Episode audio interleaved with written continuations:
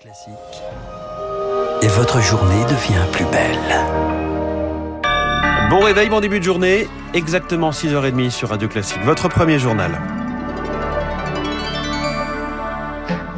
La matinale de Radio Classique avec François Geffrier. Et à la une ce matin, Charles Bonner entre calme et préoccupation. Face au variant Omicron, l'inquiétude. Un premier cas détecté en France sur l'île de la Réunion ce matin.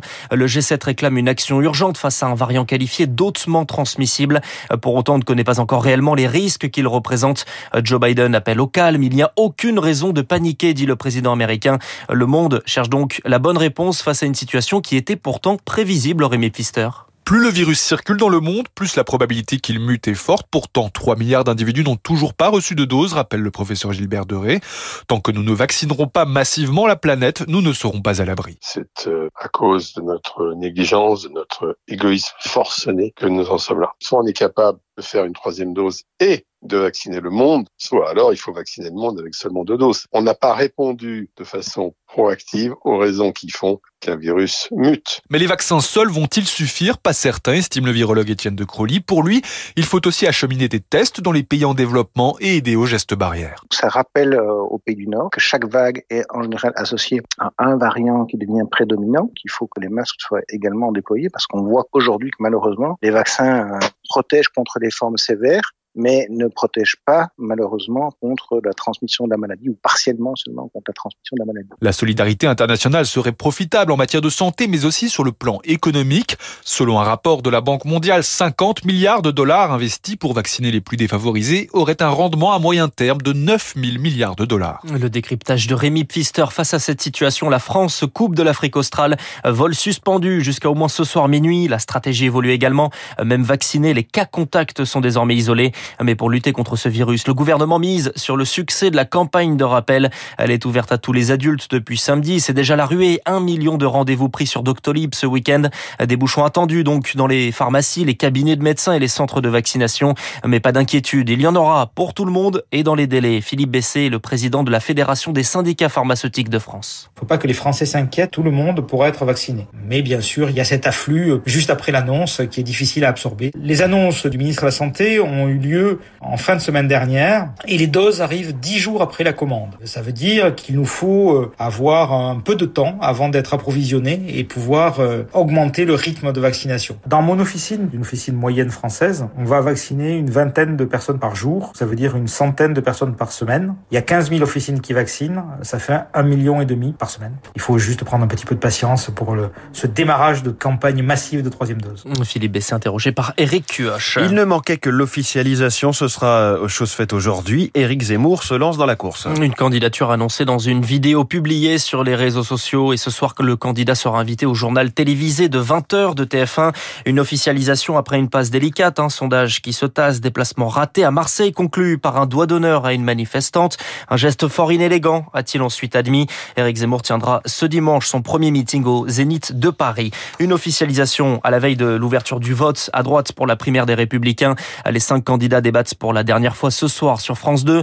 Une élection sans sondage, difficile à prévoir et où les thèmes évoqués par Éric Zemmour ont été prédominants. Islam, immigration, insécurité et principalement incarnés par Éric Ciotti qui pourrait donc tirer son épingle du jeu selon Benjamin Morel, maître de conférence à l'université Paris 2 Panthéon-Assas. Même si on a aujourd'hui toujours une forme de domination de Xavier Bertrand, elle est beaucoup moins écrasante. Éric Ciotti a montré que il était probablement celui qui était le plus en accord sur le fond avec les convictions qui sont celles aujourd'hui de la base des militants LR et qui a toujours campé plutôt cette aile de droite. Ce qu'on constate avec ce congrès avec les débats qui l'ont émaillé, c'est qu'on n'a pas d'élargissement de l'électorat LR. Les candidats LR s'adressent à la base électorale LR. Et c'est cette base des militants LR qui va voter en réalité.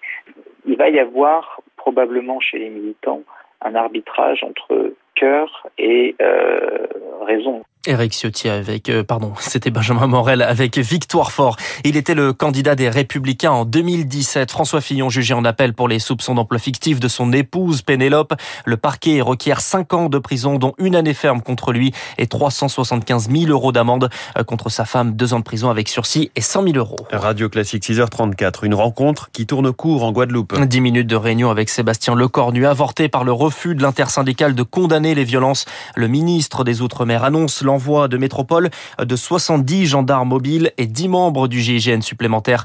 Sébastien Lecornu est arrivé en Martinique et sera de retour demain à Paris. Joséphine Baker fait son entrée au Panthéon. C'est la sixième femme. Panthéonisation présidée par le chef de l'État à partir de 17h30. 2000 personnes assisteront à cet hommage de la nation à la meneuse de revue militante, antiraciste et résistante. Un modèle inculqué dans de nombreuses écoles, Elodie Wilfried. Il y a trois ans, au Mans, le collège Vauguillon est devenu collège Joséphine Baker. Une idée des enseignants qui, pour la panthéonisation, organisent une semaine d'événements. Sophie Rousseau-Rousson est professeure de lettres. La biographie de Joséphine Baker va être diffusée tous les midis grâce à notre web radio. Vendredi, toutes les classes participeront à un quiz sur la vie et l'œuvre de Joséphine Baker. Autre collège, autre initiative, à Suresnes, Olivier Pingal est professeur d'histoire. Avec ses troisièmes, il a concocté une exposition sur Joséphine Baker. Elle sert de base à son cours d'enseignement moral et civique. Pour illustrer la devise liberté, égalité, fraternité, avec des collégiens, on a là un personnage et un cas d'école. Liberté, combat pour libérer la France. La famille arc-en-ciel pour la fraternité. Égalité, combat pour la défense de la cause des Afro-Américains. Un modèle de citoyenneté, mais aussi d'espoir pour les jeunes, rappelle Laurent Kupferman, l'essayiste a plaidé pour l'entrée de l'artiste au Panthéon. Joséphine Baker, elle incarne la République du possible parce que elle a tout contre elle à sa naissance. Elle est absolument inspirante. L'entrée au Panthéon de Joséphine Baker marque le clou du spectacle d'une vie d'engagement. Elle qui reçut la Croix de guerre, la médaille de la résistance et la Légion d'honneur des mains du général de Gaulle. Elodie Wilfried. Et puis on termine avec Lionel Messi au Panthéon du football. Septième ballon d'or reçu hier soir au terme d'une année compliquée en club, mais marquée par une Copa América avec la sélection. Ah, Lionel Messi, félicitations à lui pour ce record historique. Merci, c'était Charles Bonner. Prochain journal à 7h avec Lucille Bréau.